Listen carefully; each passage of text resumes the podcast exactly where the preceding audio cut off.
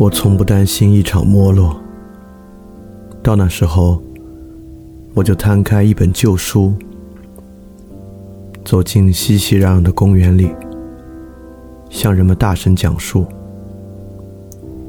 讲一次屠龙，一场奥德赛，一次进入密林的独行，一次归来，一次默默离开。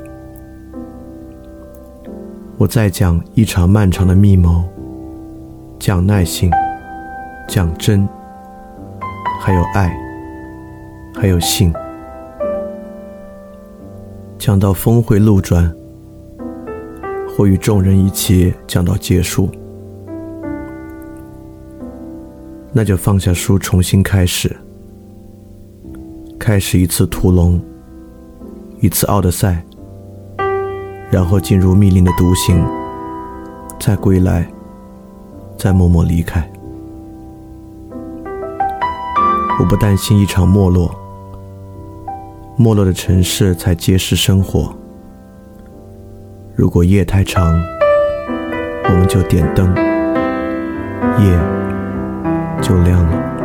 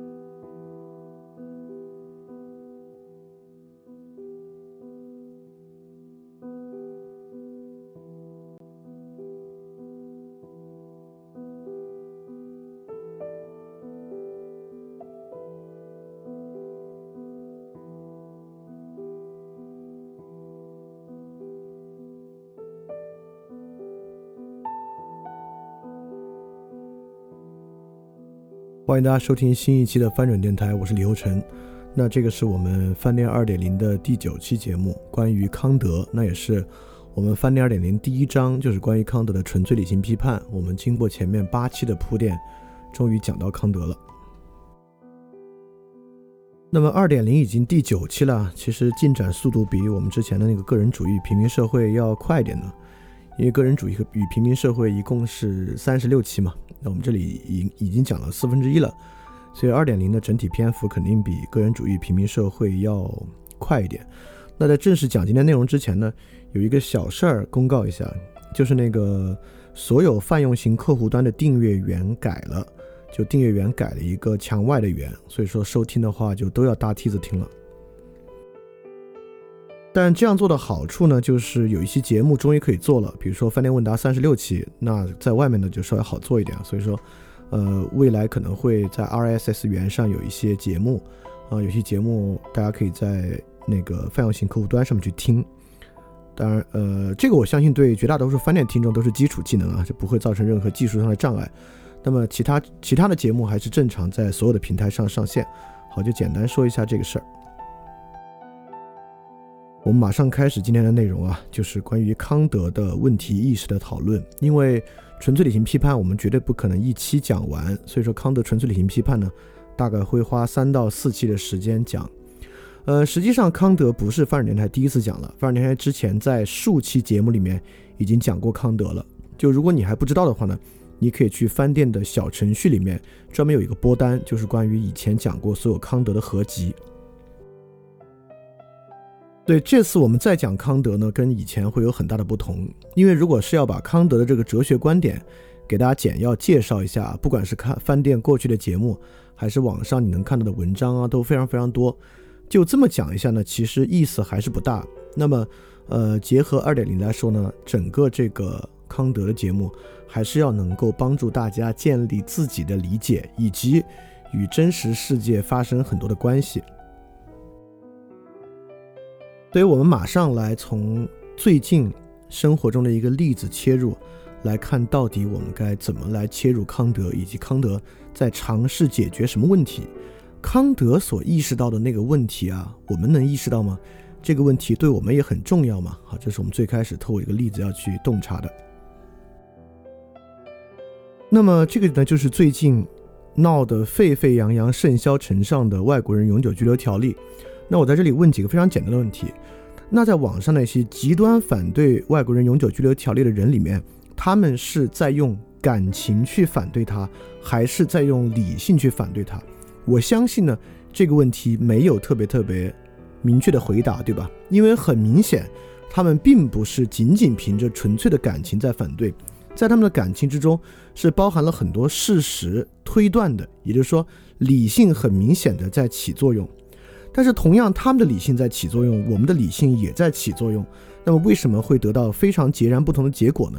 比较简单的来说，当然是那个前提不一样。那理性可以影响那样的一个前提吗？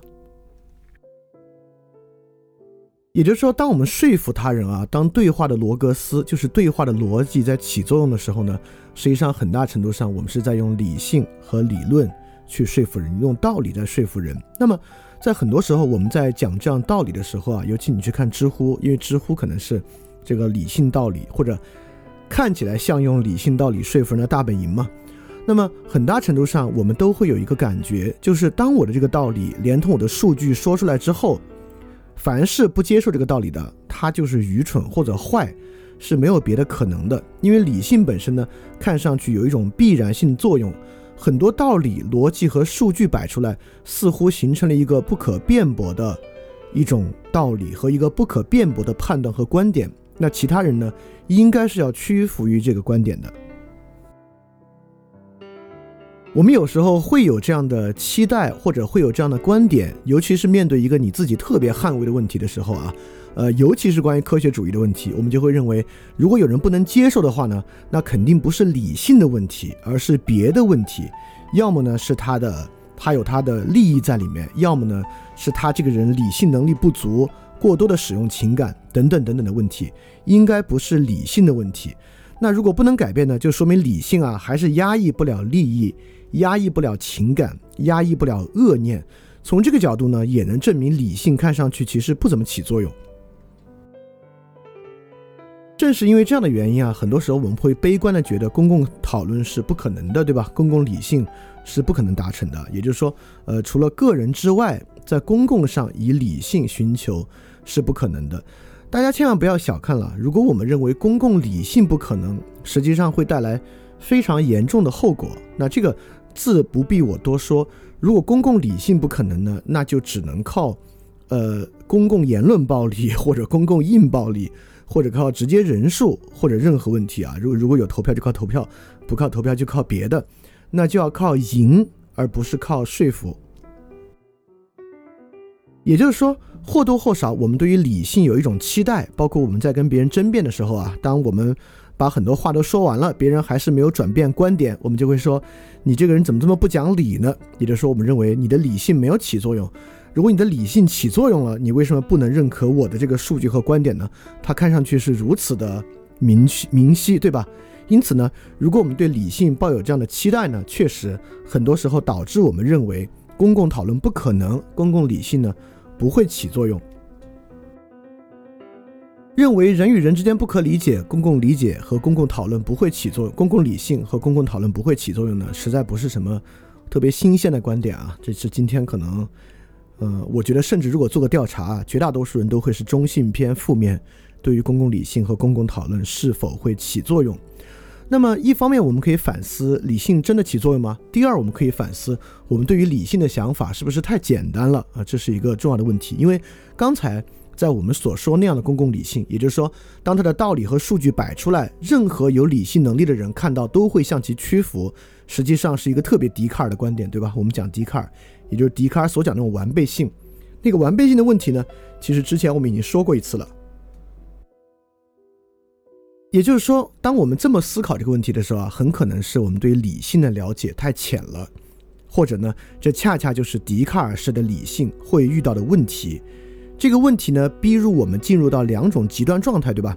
要么呢，我们认为理性法力无边，凡是理性施加出来，别人就要屈服低头；要么呢，我们认为理性一无是处。你看，我都这么说了，理性都没有发挥作用，那看来理性确实不如意志，不如情感，不如利益，不如恶，等等等等的。理性呢，在人的动机上确实是起不了太大的作用，那么导致我们没有办法取得理性的中道。对理性有这两个极端看法呢，很可能是我们对于理性的观点出了问题。那么第二个也一样，也就是说，当我们转向我们自己的生活，面对自我生活的时候，很多时候我们，比如说在在日常语言使用之中，我们说，哎呀，你还是要理性看待一下你的生活。其实言下之意呢，大概就是说，人不要太飘，要实在一点，要接地气一点，不要太理想主义的看待他的生活。也就是说，当自然语用使自然语用使用理性针对个人生活的时候呢，它基本代表一种认命和妥协。实际上，在我们的语用里面是这样的。也就是说呢，很大程度上啊，在自然语用说说你理性一点，很多时候代表你要算计一点，你要对于可见得失敏感一点，对吧？实际上说的是这个，在我们这么说的时候，他要抛，他要排除什么呢？很多时候他是想排除道德和善。因此，在自然语用使用理性的时候，道德和善是在理论上被认知。或者在概念上被认知，而不在可感受的理性上被认知的，它与功效呢，就是我们可以算计的那些得失啊，看上去是必然两分不可通约的。所以，我们经常说这个理性感性啊，看上去这个道德或者善或者美或者好，其实是偏向感性那一边的。那理性这一边呢，更多的呢是一些日常算计。那这样看起来呢？理性与道德啊、善啊、美啊，看来是截然两分的。所以说，我们看上去呢，在日常语用针对个人上啊，这个理想和现实就像是不可感的善与美和可感的得失一样，是截然两分，需要选择的。而这个角度上呢，其实又非常修魔，对吧？我们认为修魔对于观念和印象的两分，实际上最后呢，就会导致道德与善的观念与实际得失，就是痛苦与快乐印象的两分。所以今天第一个问题呢，就是理性有没有用的问题。那分别在公共讨论中呢，他遇到像笛卡尔对理性观点那样的问题；在个人生活中呢，遇到像修谟那样的问题。在这两个情况之下呢，理性的效用在我们这儿都打折扣了。那么在这个情况之下，确实啊，我们也知道，进入二十世纪，尤其是二战之后，兴起了巨大的对于理性本身的反对，一种反理性的潮流。很多时候呢，从尼采那里汲取一些力量。像唯意志论的呀，或感性论的呀，慢慢慢慢的成为一种社会思潮。但是大家有没有觉得，在实际日常生活中，不管在公共领域，我们觉得公共说理和公共讨论多没有用，但实际上呢，我们还是在不断的进行着公共说理。那反过来，在日常生活中，不管我们觉得这个理性有多功利主义，多糟糕。但在实际面临日常筹划、计划，尤其是计划的时候，我们不可避免的需要使用理性的方式来看待和审视。那不管我们现在是拥抱理性还是反对理性，看上去呢，理性在我们生活中不可或缺。那么，如果理性不可或缺，本身又有非常巨大的问题，那这个矛盾可能是我们今天诸多生活矛盾的来源。那么，这样生活矛盾的来源到底是理性真的有问题？还是我们对于理性的理解出了问题呢？当然是后者。所以说，在这个背景之下，我们就来看，今终于进入第一章的这个主菜啊，就是康德纯粹理性批判。那我们实际使用的书呢，是康德自己为纯粹理性批判撰写的这本他的导论，就是呃中文翻译叫做《任何一种能够作为科学出现的未来形而上学导论》，这蛮长的啊，它。其实名字呢可以简短的叫《未来形而上学导论》，但是呢非常重要的呢是说能够作为科学出现的未来形而上学导论。这里面有两个词大家经常听，但实际上其意思呢，我觉得都不是很明白，因为这两个词都非常大，一个是科学，一个呢是形而上学。那么既然纯粹理性批判是一个作为科学出现的未来形而上学导论。那这两个词儿是什么意思呢？我们今天就要来讲一讲。在讲的时候，我会一直有充满着一个担心，也在这个担心之下来讲我的所有内容。就是我非常担心听的人会觉得，当他大到宏观到科学与形而上学这个词汇的时候，这个能跟我普通人的生活有什么关系吗？他可能一点关系都没有。所以说呢，我必须把它讲的和大家的生活有直接关系、有关联，可能呢才能促使大家带着注意力听下去。那个引子呢，只是引入而已。在过程中呢，我我也需要持续保持着科学与形而上学这两个巨大词汇跟日常生活和日常反思的联系。为什么今天说这一点啊？实际上，凡尔电台一直以来都是把这个思想史的内容和日常生活和生活现象联系的。那今天为什么非要提出来讲呢？绝对不是因为康德太难了，跟这个没关系，而跟另外一个东西有关。这就是要跟形而上学。这个词有关，黑格尔在《精神现象学导言》里面有一句话，说形而上学要克服的第一问题，就是要有启发。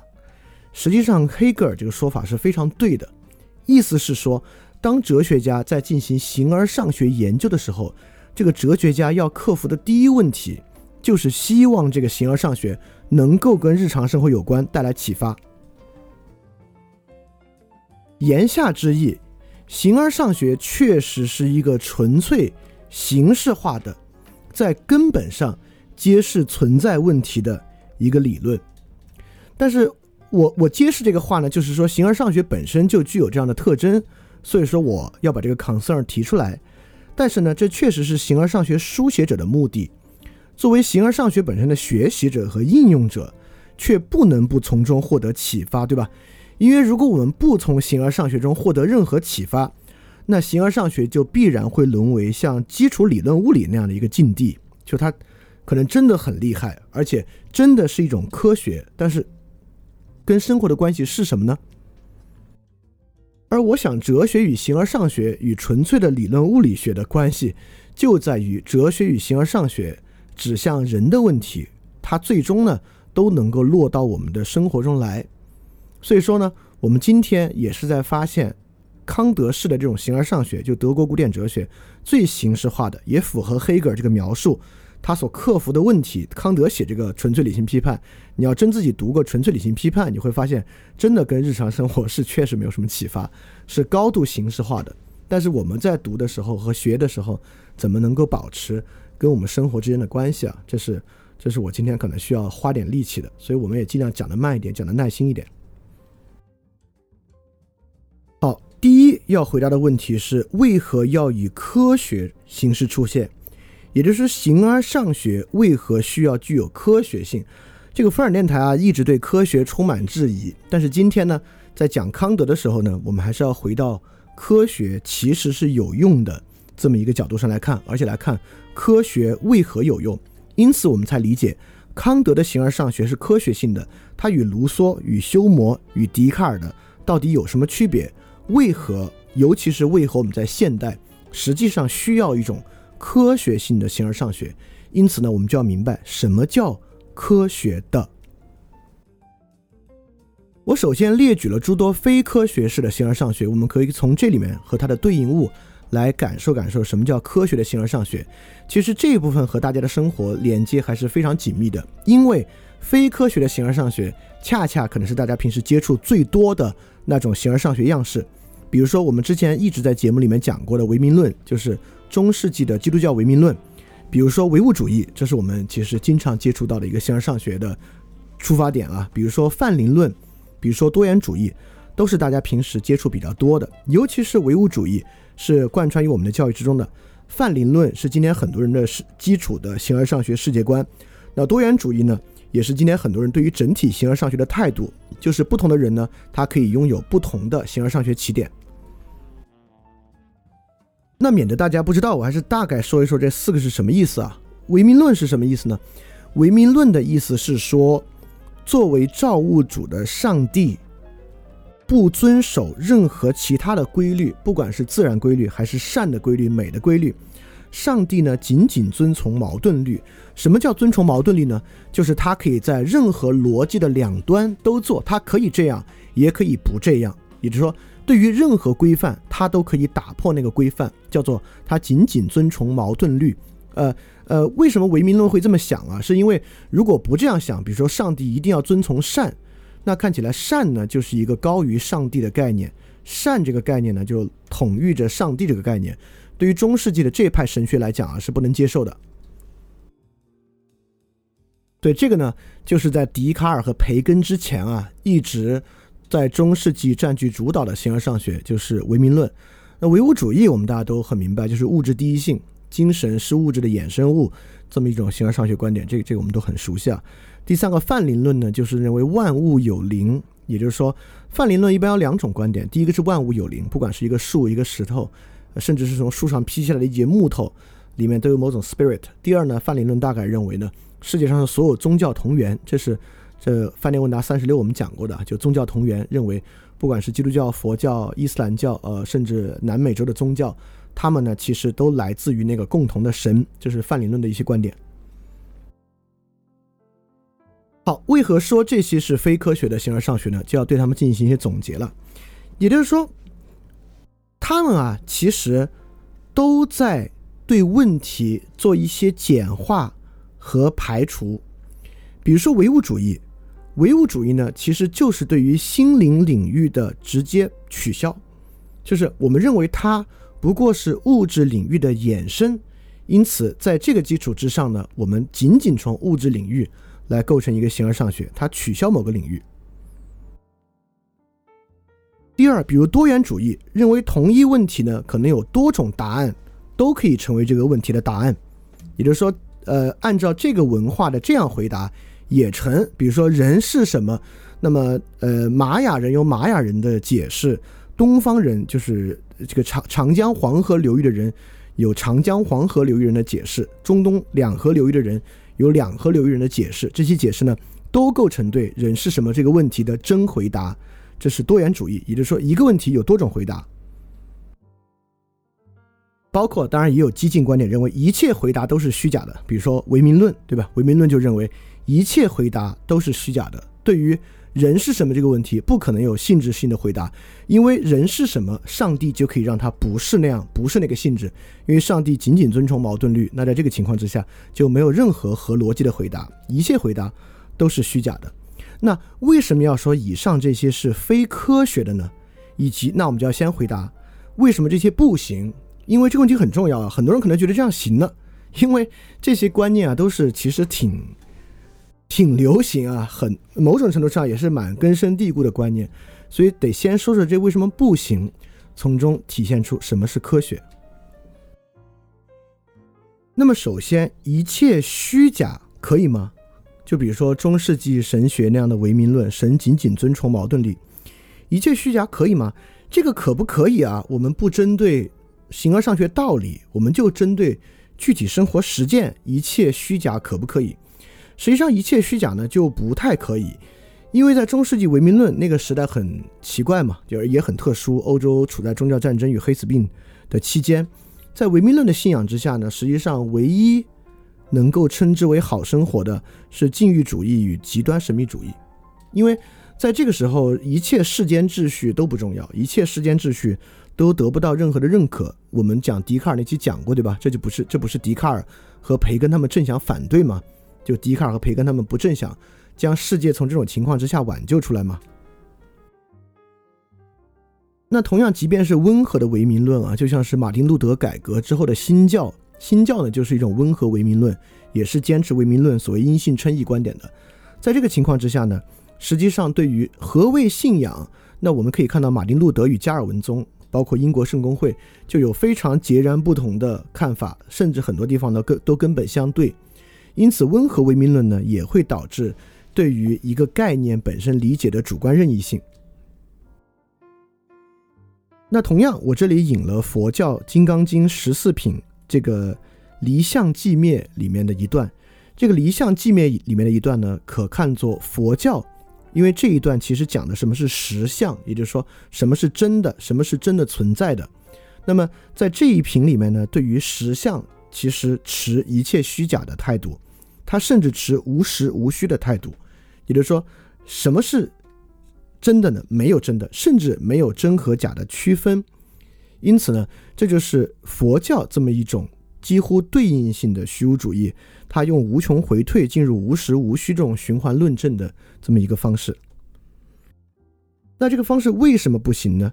就是这种方式啊，你看这种方式实际上是理性的，对吧？当我们说上帝仅仅符合矛盾律，他甚至用了逻辑学的语言来描述。实际上我们知道佛教啊，也是一个高度理性化的宗教，呃，就是从这个轴心时代以来嘛，就是理性化的时代。如果你细细的读一下《金刚经》的这一品里面截出来这一段呢，实际上的论述过程是高度合逻辑且理性的，可见这个呢也是一种理性化的方式。但这种理性方方式呢，对实体世界的确定性啊，就是佛教那种实相持彻底取消的态度，那么就要进入彻底的个人主义或者身份政治啊，这是它的很大的一个问题。那我们就要说另外一个了。那取消一个领域可以吗？比如说纯粹的唯物主义是可行的吗？实际上这也有很大的问题。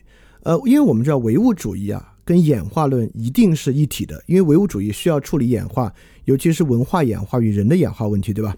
由于物质第一性，而物质的广延世界呢，在宏观领域又是无法突变的。这个大家应该明白什么意思吧？就宏观领域基本是线性的，虽然微观领域是突变的，但宏观领域基本是线性的。这就是演化论的来源嘛？演化论跟神创论的最大区别就在于此。所以说，观念与意志呢，也是随物质的解释与演化来发生的。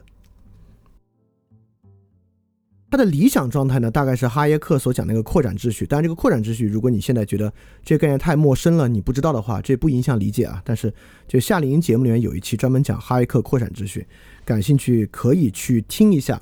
它大概就是一个。呃，从政治上是那种纯粹自由主义，就是小政府、自由市场式的，依靠市场主体和这个社会主体之间逐渐演化形成群体理性的这么一个秩序，也是理性化的，但是是极其遵从演化律的，也就是说，人为干预和人为设计非常少的这么一种秩序事件。就哈耶克扩展之下，简单的说是这样，跟演跟演化论和演化理性的感觉非常非常强。但是如果当前的观念与观念构成秩序有问题，该怎么办呢？就像现在的状况，对吧？全世界的状况一样。在这个情况之下，从物质第一性的角度啊，由于物质世界呢是无法自然突变的，所以这个时候呢，我们就只能对历史持有一种观点。实际上，这是纯粹唯物主义演化论的历史观，就是灾变论和激进主义。也就是说，历史上。人的观念与观念构成的改变，由于遵从物质第一性，所以说，如果观念与观念系统现在有巨大的问题，它是不可能通过渐进与改良方式改变的，它需要通过很激进的方式改变。其实有一派法国的历史学家就认为，这就叫灾变历史学派，认为人类历史的发展其实都是靠大的灾难推动的。比如说刚才我们说的欧洲黑死病，在他们看来就是真正推动启蒙运动和启蒙主义的原因。那我们也经常听到啊，对于很多东西灾难的隐喻啊，在我们这边也非常非常多。那么纯粹唯物主义或演化论呢，就会让人的领域变成灾变式的或激进主义。这里面我要稍微引一下康德了，在中间还是要保持与康德的关系。实际上，康德写纯粹理性批判，其中有一个极其极其巨大的张力，就是对于法国大革命本身的反思。康德非常喜欢卢梭，而在康德撰写这本书的时候呢，恰好。就发生了法国大革命，康德非常辩证地看待法国大革命，认为法国大革命呢，在某一方面确实具有极其进步的意义，但在另外一方面呢，法国大革命又是一个理性在极其缺乏情况之下走向残酷的一个代表。康德当时说，任何人啊，如果知道法国大革命，未来啊都不应该想再实验一次。但康德明显太乐观了，就未来人类在法国大法国大革命之后又试了无数次，更残酷的我们也试过了。但是确实呢，康德在写纯粹理性批判以及之后，在康德在这个形而上学基础之上建构起来的政治学与法学秩序的时候呢，实际上是纯纯粹粹的改良主义，是避免这种激进灾变的。好，我们来说最后一个，最后一个呢，与科学的关系最近。当然，最后一个呢，也是对前两个，一个是彻底否定的，一个是否定一大部分的一个包含性的解释，就是多种解释为何不行？为什么一定需要万有理论？这个呢？当然，在康德的时代，直接刺激形成这样科学观点与科学革命的，就是牛牛顿，因为牛顿呢建立了万有引力概念。那万有引力之所以叫万有引力啊，它在解释世界上一切的力，因为在牛顿之前，地上的微观物体、天上的宏观天体运动和磁力等等等等是无法统一在一起的。在牛顿的时候呢，使用万有引力定律将它全部统一到一起了。那么就要说了，这统一到一起，一定要统一到一起吗？或者说，统一到一起建立万有理论？是不是只是科学家和哲学家的一种智力爱好？就是科学家和哲学家靠把它统一到一起来看谁更聪明。实际上，万有理论作为科学的一个重要气质与性质，真的那么重要吗？实际上，真的是非常非常重要的。在牛顿发明了，我们用“发明”这个词是最好的，发明了万有引力定律之后，他自己一直有一个问题困扰着他，让他不满足。也就是说，天体之间是怎么遥感传输距离的？因为我们都知道，当我要拿杯子，我是不可能遥感把杯子拿起来的，我是得拿手去接触这个杯子才可以传力。但是在万有引力之中，有很多力是遥感传输的。为什么可以遥感传输呢？这是牛顿非常不喜欢的一个方面。也就是说，在这个方面啊，在算术上算得过来，但是在实际感受上。他老是感觉天体之间和我们拿杯子区别有点大，确实如此。我们也知道，如果你对于现代物理有一点了解啊，就知道现代物理已经走入了大一统理论。大一统理论呢，也就是说，我们已经统合了电磁力、强相互作用力、弱相互作用力，但确实引力现在还没有被纳入。如果纳入呢，我们就形成了新的量子力学时代的万有理论。但这个确实很难啊。呃，其实弦论就是来干这个的。当然，这个是就进入到这个科学的部分，我们今天先不多说。意思是说，要搞一个万有理论，绝对不是一个智力爱好，而是直面一个根本问题。也就是说，现在为什么引力还没有办法纳入量子力学的大一统理论，形成万有理论？就是引力到底是靠什么微观粒子传输的还不知道。比如说，电磁学是靠电磁场。是靠电子传输的，那么强相互作用力和弱相互作用力也是靠玻色子来传输的。那么引力呢？我们只能用名词构造一个引力子，但是我们在实验上还没有发现引力子，这就特别遗憾。也就是说，构造这个大一统理论啊，可不是一个智力爱好，它确实是为了解决一个实际问题。就是当我们假设在这个科学假设之中啊，所有力都是靠微观粒子作用来传输的，那引力是靠什么传输的呢？不知道。那我再说另外一个例子啊，这个例子我们在上上期问答里面举过，也就是说，为什么不可以全世界所有宗教都同源呢？对吧？所有宗教都同源，那我就要问了，所有宗教同源，那人到底是要上天堂下地狱，还是要佛教一样轮回？对吧？也就是说，所有宗教同源呢，实际上就是在排除这样的问题，排除人是要不要轮回的问题。就像如果我们在物理学上不需要大一统理论，就在排除一个问题，排除引力是靠什么粒子传输的问题。但实际上，引力是靠什么粒子传输和人是不是要轮回，恰恰是特别特别关键的问题。包括万物有灵论也一样。那万物都有灵，但确实，我就比这个木头不一样。这个木头可能有灵，但这个木头不知道万物有灵。我知道万物有灵，那在这个基础上，我是不是一个更高的灵呢？啊，这就是一个问题。那万物有灵论呢，恰恰就是要去抹杀这样的问题。所以说，多元主义和多种解释为什么不可以？为什么科学一定要构造万有理万有理论？恰恰关键点就在于科学。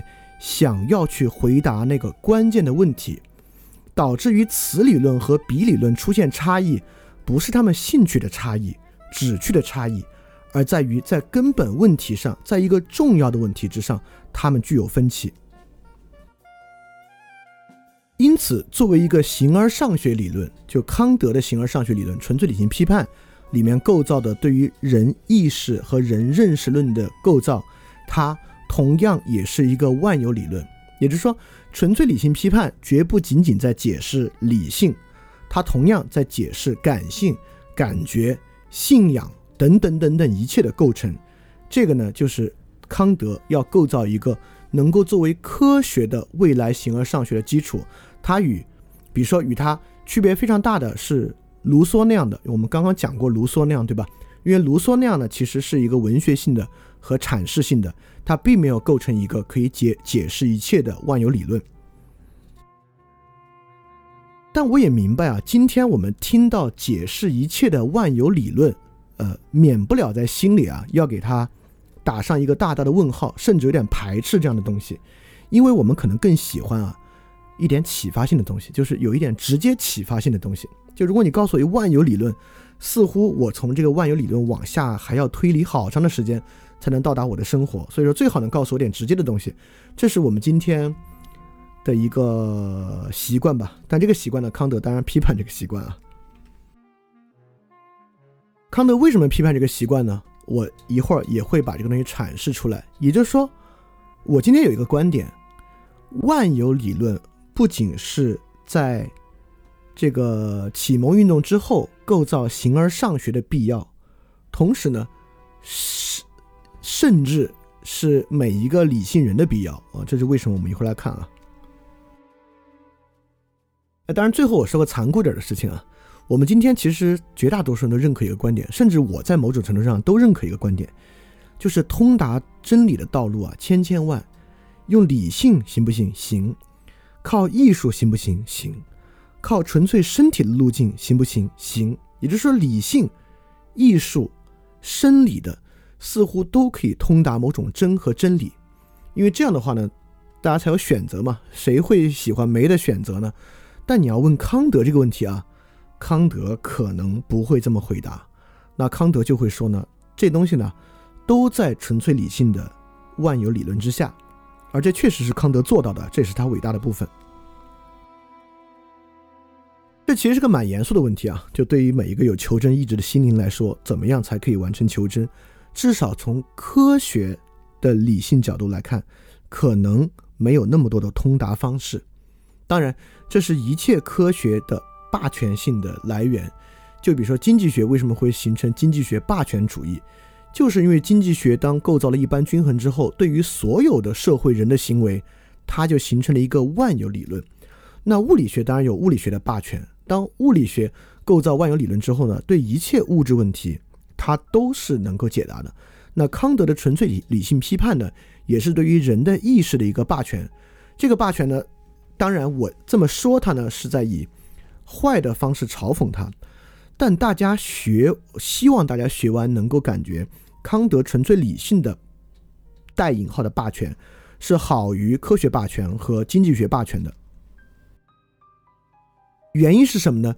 原因是他够平衡，也就是说，康德的霸权不靠取消任何东西，经济学的霸霸权靠取消道德和价值。物理学的霸权靠取消灵魂与一切非物质、非广言世界的行动，而康德的纯粹理性批判真的是一个很伟大的体系。这个体系最简单来说、最粗暴的来说，融合了笛卡尔的理性主义与英国的经验主义传统这两个东西，共同被统合在了康德之下。当然，这样是最粗暴、最简单的一个说法，但实际上康德的这个。批判体系啊，不仅仅是经验主义与理性主义之间维持的张力，在很多问题，在知识与信仰之中，在美与目的之中，都维持了非常好的张力。所以，这个如果这套理论作为霸权理论，是好于科学和经济学的。接下来就来讲这个科学认识的特征和与我们每个人的关系了。因为为什么不是行？这是个科学形而上学好，科学家去做吧。做完之后把结论告诉我就行。为什么恰恰不是呢？我们就开始引用了。这是未来形而上学导论第一句话。第一句话怎么说的呢？康德说：“本导论不是为学生用的，而是为未来的教师用的。即使未来教师也不应该指望用它来系统阐述一门现成的科学，而应该首先用来发掘这门科学。”首先简单的说啊，这不是学生用的，而是教师用的，大家依然要接着往下听，因为我们在个人主义平民社会讲自我教育那个地方讲过啊，今天所有人几乎都只能做自我教育，而不可能想象一个教师来教育你啊，这个时代过去了，这是一个自我教育的时代，而不是那种陈词滥调的意思啊，不是什么网络教育资源丰富要自我教育，跟这一毛钱关系都没有，而是建立在公共教育已然不可能情况之下的自我教育，这个大家可以去感兴趣去听这个个人主义平民社会。好，也就是说，今天我们每个人都是自己的老师。那么，在我们看康德纯粹理性批判的时候呢，我们不是在看一个已经系统阐释的现成科学，而是要用他的方法来发掘这门科学。为什么康德没有变成一个现成的科学呢？这是非常非常重要的部分。这其实也蕴含在《纯粹理性批判》这个书的名字里面。就康德有三大批判：纯粹理性批判、实践理性批判和判断力批判。他到底是要去批判纯粹理性，还是用纯粹理性来批判？实际上，这两个方向都是。康德写这本书的目的，就是为了重塑理性。我们怎么重塑理性呢？我们只能用理性重塑理性，但这个就涉及到一个自指的悖论，对吧？我们怎么可能用理性重塑理性呢？康德还觉得就可能，而且在康德的这个至少从逻辑上啊，康德还完成了。因此，我们恰恰是靠着批判在认识纯粹理性，而我们正是用纯粹理性的批判来发掘它。好，这个地方我知道有一点点绕了啊，就是哇，这个什么叫做是用纯粹理性批判，但是批判的对象呢，恰恰又是纯粹理性本身。这个话确实有一点绕，该怎么去理解它呢？这个最好呢用建筑术来理解。我们每个人都要住一个房子，这个房子呢，这个纯粹理性批判啊，就像这个房子的图纸，你不可能光看着这个图纸就住进你的房子，你必须按着这个图纸把房子搭起来。但搭的过程呢，实际上。就正是在用这个图纸的过程，因为图纸和房子最后呢就形成一个关系。这个东西呢跟康德这个纯粹理性批判的逻辑其实并不是一一相对的，但我会觉得这个比喻呢跟每个人他自己的理性构建过程其实关系是蛮近的。意思是说，理性啊不是一个教你两三个逻辑道理你拿着就能用的东西，那种理性呢是笛卡尔那种理性，笛卡尔那种理性是一种非常初级的理性。而康德意义上的纯粹理性，意思是说，什么人能够足够学习和使用这种理性能力呢？他得按这个理性在自己脑子里来一遍，每个人都得这样来一遍，才对于每个理性思考者而言，构成他自己的理性。对纯粹理性批判啊，是一个地基。也就是说，康德在这个《未来形而上学导论》里面还有一句话，他说：“因为人类理性非常爱好建设，不止一次把一座城建了之后又拆掉，以便查看一下地基的情况如何。”对，最后我们通过纯粹理性批判搭的呢，就是那个地基。这个我们以前讲海德格尔其实讲过一句啊，就是形而上学就是不断回到最初。其实不仅如此，我们发现物理学也是不断回到最初嘛，就是。不断回到构造对于最基础的力的研究过程，所以科学呢，其实都有一点点不断回到最初的这个意思在里面。而不断回到最初呢，形而上学与科学可能很大的区别就是，对于形而上学来讲啊，需要每个人自己的脑子里用纯粹理性来这么一遍。所以这其实也是饭店二点零跟之前很大的区别啊。之前饭店呢还是在讲这个存在者的问题，就是到底是什么，康德是谁。康德说了什么？那二点零呢？我们都说二点零是关于理解，而且理解什么呢？其实第一期我就讲过，理解一种理解，对吧？我们就是来理解理解过程本身，可以怎么样呢？以便每个人可以用这种理解方式啊，去把他的生活和他遇到的公共事务来理解一遍。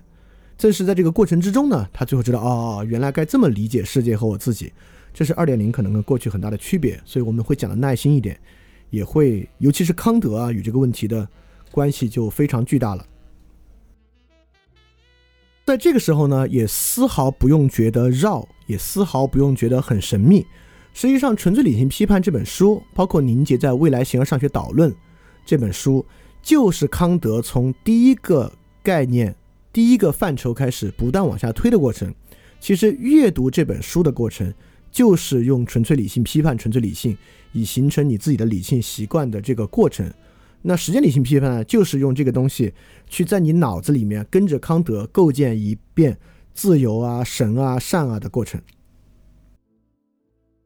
但这不是我们今天要去做的啊！今天我们是要在去开始这个过程之前，充分的了解康德的问题意识是什么，以及这个问题意识与我们的关系。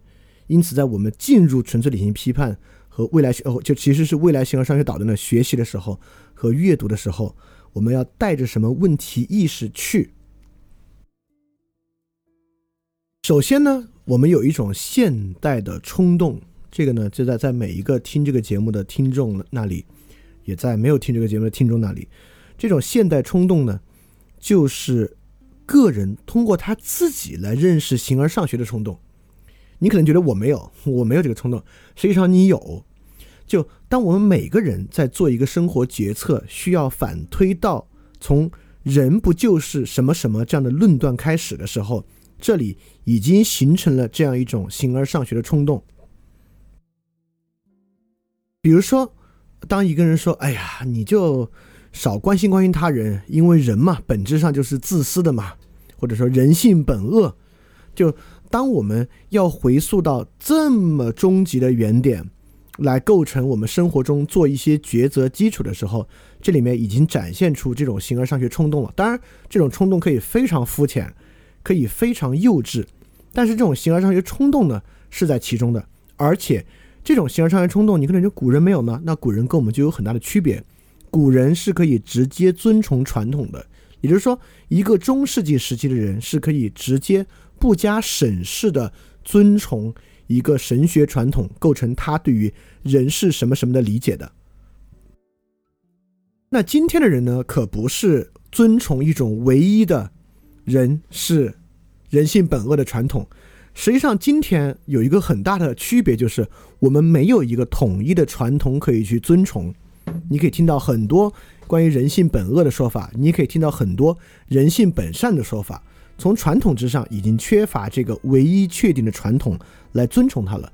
因此，每个人在说“哎呀，人不就是什么什么”的时候，他自然已经包含了一种他的抉择、选择和判断在其中。这个与过去的时代是很不同的。因此，我们说，今天每个人都有通过他自己认识形而上学的一种冲动。那不用说，听这个节目的人，肯定是在所有人中冲动更强烈的人。那么，在哲学之上呢，从这个培根到笛卡尔到休谟，所谓本体论到认识论的转向，也就是说，以前所谓本体论的哲学，人是什么什么，人是城邦的动物。人是政治的动物，man seek to understand，人渴望的理解，就是说，那本体论呢，就是在给予人是什么什么的答案。但想想我们在笛卡尔说谈谈方法的时候，说人我思即我在，我思故我在。那我思故我在之前，笛卡尔多了多长的推断才推到这句话？也就是说，所谓进入人文主义之后的过程啊，从培根韦赫尔墨斯主义以来，就是从直接给予人是什么的答案。到给予人是什么什么这个问题的探索过程，也就是说，在这个现代啊，我们每个人这种形而上学冲动体现为什么呢？体现为你要不给我这个探索过程，告诉我你这个人是什么什么怎么来的，我是不会相信的，我是不相信这个答案的。那康德是啥意思呢？康德这个意思就是说，人是什么什么这个答案，你要自己去挖掘一遍。好过你从别人那儿听来一个答案，而纯粹理性批判就是康德所构造的一个挖掘过程，就像拼乐高一样，每个人按着这本书跟着康德一起拼一遍。当然，康德会自信他自己那个拼出来的是完美答案啊，你跟着拼一遍，拼出来看是不是那样的，然后是那样的呢，接受康德对于人是什么什么这个问题的答案。其次呢，理解康德啊，尤其理解纯粹理性批判。不仅是满足我们的这种形而上学冲动，实际上对于之后的话题也有非常非常重大的意义。为什么那个日本哲学家说康德是蓄水池，所有的水流向康德，又从康德流向各处各处？所以确实是可以把康德看作一个超级集大成者和奠基者。那日后的形而上学观点比康德更精妙的、超越康德的、附和康德的、延续康德的，都是从康德这里开始的。因此，真正理解康德形而上学的意味和康德所维持的那个张力，确实也是理解之后形而上学一个特别重要的一个基础。如果你感兴趣的话。尤其是如果你对哲学有最基础了解，你就会知道，二十世纪呢有所谓的英美哲学与欧洲大欧陆哲学、大陆哲学这两个支派。这两个支派呢，分别其实是由两个德国人所奠基的。一个呢是维特根斯坦的老师弗雷格，当然维特根根斯坦找弗雷格，弗雷格把他推荐到罗素那里去。那弗雷格呢是遵从了康德的先验逻辑的基础，是一个康德主义者。那他直接影响了罗素。他是直接跟罗素合著数学原理的嘛，影响了罗素，影响了维特根斯坦，影响了卡尔纳普。那卡尔纳普呢，基本上是这个维也纳逻辑实证学派，对于今天的科学哲学也有很大的影响。那这个呢，构成了英美哲学，就是语言哲学的传统啊，他们是直接发源于康德的先验逻辑这一部分的。那么康德的现象学这一部分呢，被胡塞尔所继承和接发扬。那这部分呢，直接影响了海德格尔，影响了法国的梅洛庞蒂、德勒兹等等啊，形成了这个大陆欧陆哲学的这一派。那么二十世纪哲学除了这个英美哲学和欧陆哲学呢，还有一个比较重要的支派是法兰克福学派，而法兰克福学派呢，就直接是批判学派，直接呢是受到了康德批判哲学的影响，他们都是在以康德批判哲学的方式来做哲学。虽然阿多阿多诺的启蒙辩证法就是以批判方式对于康德的启蒙理性进行批判，但是他采用的哲学方法呢，依然是沿着康德的支脉的。所以，对于二十世纪可能最重要的三股这个潮流啊，康德都起到了形而上学的奠基作用。因此，在我们之后学习康德的时候，如果您了解了什么是先验逻辑，什么是现象学，什么是批判方法呢？那之后，如果你自己看，或者我讲到跟英美哲学啊、跟现象学相关的，或者跟法兰克福学派相关的，你都觉得哦，原来是从这么一个张力而来的。当然，这个张力呢，就是直接从笛卡尔、呃、鸠摩和卢梭这个张力中来的。当然，黑格尔在里面比较特殊一点啊，因为康德过世之后呢，呃，黑格尔哲学之后呢，进入了一个很漫长的呃，黑格尔全面盖过康德的时期。但是新康德主义呢，在十九世纪六十年代复兴之后呢。康德又全面的盖过了黑格尔，到今天呢，其实也是一个康德全面盖过黑格尔的时代。但是黑格尔确实有他特别特别神奇的地方，这个我们讲到精神现象学再说，非常漫长啊。精神现象学是第八本，最后一本，应该还早得很呢。我们先关注康德就好。好，听到这里啊，你应该还有一个疑惑，你说我对这些哦离我太远了，就是我好像没有对哲学有这么深的兴趣。深到去了解什么是康德的先验逻辑，什么是现象学，什么是批判方法。嗯，我觉得好像简单一点更适合我。什么梅洛庞蒂啊、卡尔纳普啊，我好像也不是很有兴趣去了解。但至少可能维特根斯坦和海德格你有兴趣吧？但这个时候呢，我得说一说这种个体探索的必要性。也就是说，呃，我我不认为每个人都应该深钻哲学啊，甚至我认为。深钻哲学这个事儿，可能害处比益处还要多，呃，真的要多一点。比如说，你非要把卡尔纳普原著的读一下，我觉得完全不到这个地步。我我得说句实话，绝大多数人，我觉得，呃，就跟着饭店二点零一起读读这原著啊，里面的节选啊，其实足够了。即便如即便如此啊，我还是得强调，这种个体探索在今天为何必要？就是对这些问题感兴趣，其实还挺关键的。我先说一句绕话，再来解释它。个体通过理性探索的必要，恰恰来源于个体不探索的必要性。这话太绕了，什么意思呢？什么叫个体不探索的必要呢？也就是说，今天是不是每个人都有那种个体特别独立探索的倾向？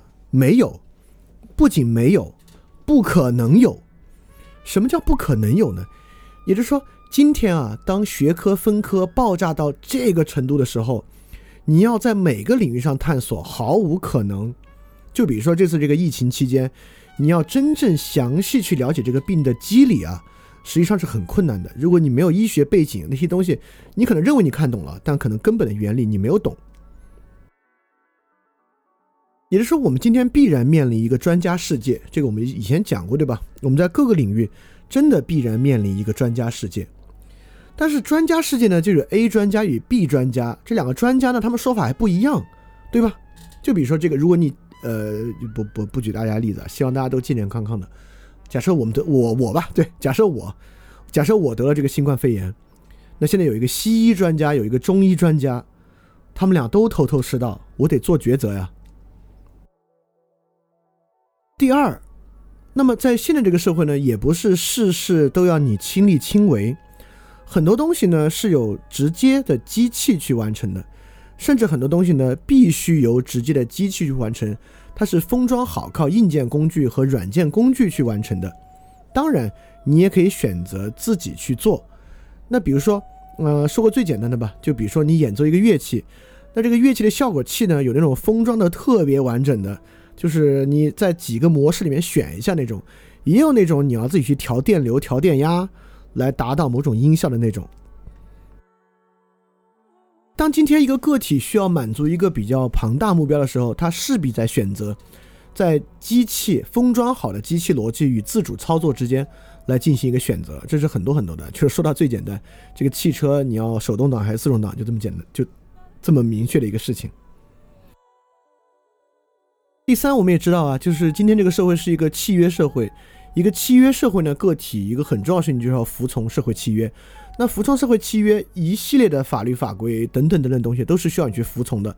那服从这个事儿本身啊，到服从这一步是没有理性的，你就去做就行了。但很多时候你要选择不服从，就是小到横穿马路，大到不说了。很多时候呢，你可能要选择不服从。那什么时候不服从呢？对吧？也就是说，为什么个体的理性探索如此必要？是因为现代社会个体必然面对以系统理性封装好的各种体系，包括专家世界，包括机器系统，包括社会契约系统，个体是不可能不面对这些东西做选择的。你要么稀里糊涂的选，要么盲目的选。如果你要想不盲目、不稀里糊涂的选，那么，在各个理性体系之间选哪个，或者是否服从理性体系的时候呢？势必个体被迫进行大量的理性抉择。所以今天呢，是一个不得不获得个体理性的时代。其实，在最近，大家应该最明白了。最近很多问题，你都特别想得到答案，你特别想在这个问题的纷繁复杂之中有你自己的判断，对吧？原因就是因为一个问题，四五个人说出四五个截然不同的道理，到底哪个是对的？这种东西逼迫着你不得不取得理性探索的能力和理性探索的必要。当然，你现在还在想，就是这个我可能能接受，但这个代表我一定要进行形而上学探讨吗？好像没必要吧。我只要就各个不同具体的事来进行各个事情的探讨就行了。为什么我有必要来进行一种形而上学，就是对于理性的可能性和理性规范性的探讨？这个为什么需要去了解呢？我是不是应该花更多的时间到各个细分领域里面去了解他们的单独知识，而不是回到这么深远的地方来进行一个形而上学的探讨？那为什么这个形而上学万有理论如此必要呢？我在这里摘了康德《何谓启蒙》的一句话，康德说。凡是一个民族可以总结为法律的任何东西，其试金石都在于这样一个问题：一个民族是不是可以把这样一种法律加之于其自身？它可能在一个有限的短时期之内，就好像是在期待着另一种更好的似的。也就是在今天的情况之下，对于所有选择，尤其可能都不是 A、B 选择，就是 A 选择本身。个体其实都不得不去想，不是 A 行不行？就像康德这里说的，就是要有限的短时期之内，就像是期待一个更好的似的。我们也明白，今天的社会，我们之前讲过一个核心的特点就是流动性。流动性呢，说白了就是面对一个可能性社会。可能性社会呢，说实话就是面对一个变化社会。在这个社会之中，其实我们个体在不断的向自己这样发问。在你就是比如说追求一个女孩的时候，你在问是她吗？会不会还有更好的？会不会明天稀里糊涂就认识一个更好的人？很多人今天就是因为这样的问题嘛，就是这个亲密关系这么困难。工作啊，为什么刷淘宝时间那么长？你看到一个衣服，你可能就想会不会再刷一会儿有个更好的？你看到一个折扣，你会觉得换一个 A P P 会不会有更便宜的？就就人不断的在面对这样的问题，这些问题呢，当然千奇百怪，来自于各个不同的方面。你完全可以在做 A 事情的时候呢，利用一套原则；做 B 事情的时候呢，去用另一套原则，这是可能的。那么你在生活中呢，就要不断的面对各种片段性原则。你在上班的时候呢，极其自私，极其理性；回家面对亲密关系的呢，极其无私，极其关怀。这种彷徨和撕裂呢，可不就是这样产生的吗？但你又觉得呢，这两个情况都不得不，好像我不得不做这种撕裂的选择，因为它的情境就不一样嘛。所以说，现在社会呢，可能具有某种必然的撕裂性。那你有没有想过，可能会有一个方法，让这个看起来撕裂和矛盾的二者统一到一起呢？啊，这样的一个想法呢，就是形而上学探讨了。因为面对生活中非常多元的可能性、选择和反思，每个地方呢都有它不同的算计方法。你可能在里面呢也投入不同的道德原则，但如果你这样做的话呢，就会导致个体非常撕裂和彷徨，这就是基本问题的来源。因此，个体不得不想，有没有一种更好的生活态度，有没有一种更好的生活抉择方式，让所有这些东西获得一种统一的理解。这种问题的回溯根源，就是一种形而上学的探讨。因此，在这个角度之上呢，就构成了个体进行形而上学探讨的必要性。好，说到这儿啊，我们把这个康德为什么如此重要。以及为什么个体的理性探求这么重要？为什么个体理性的形而上学探求这么重要？这些问题说了一下，我们来开始说康德的问题意识是什么？康德在面对一个什么样的烂摊子？就“烂摊子”这个词。康德在面对一个什么样的烂摊子？尝试把它拢到一起来。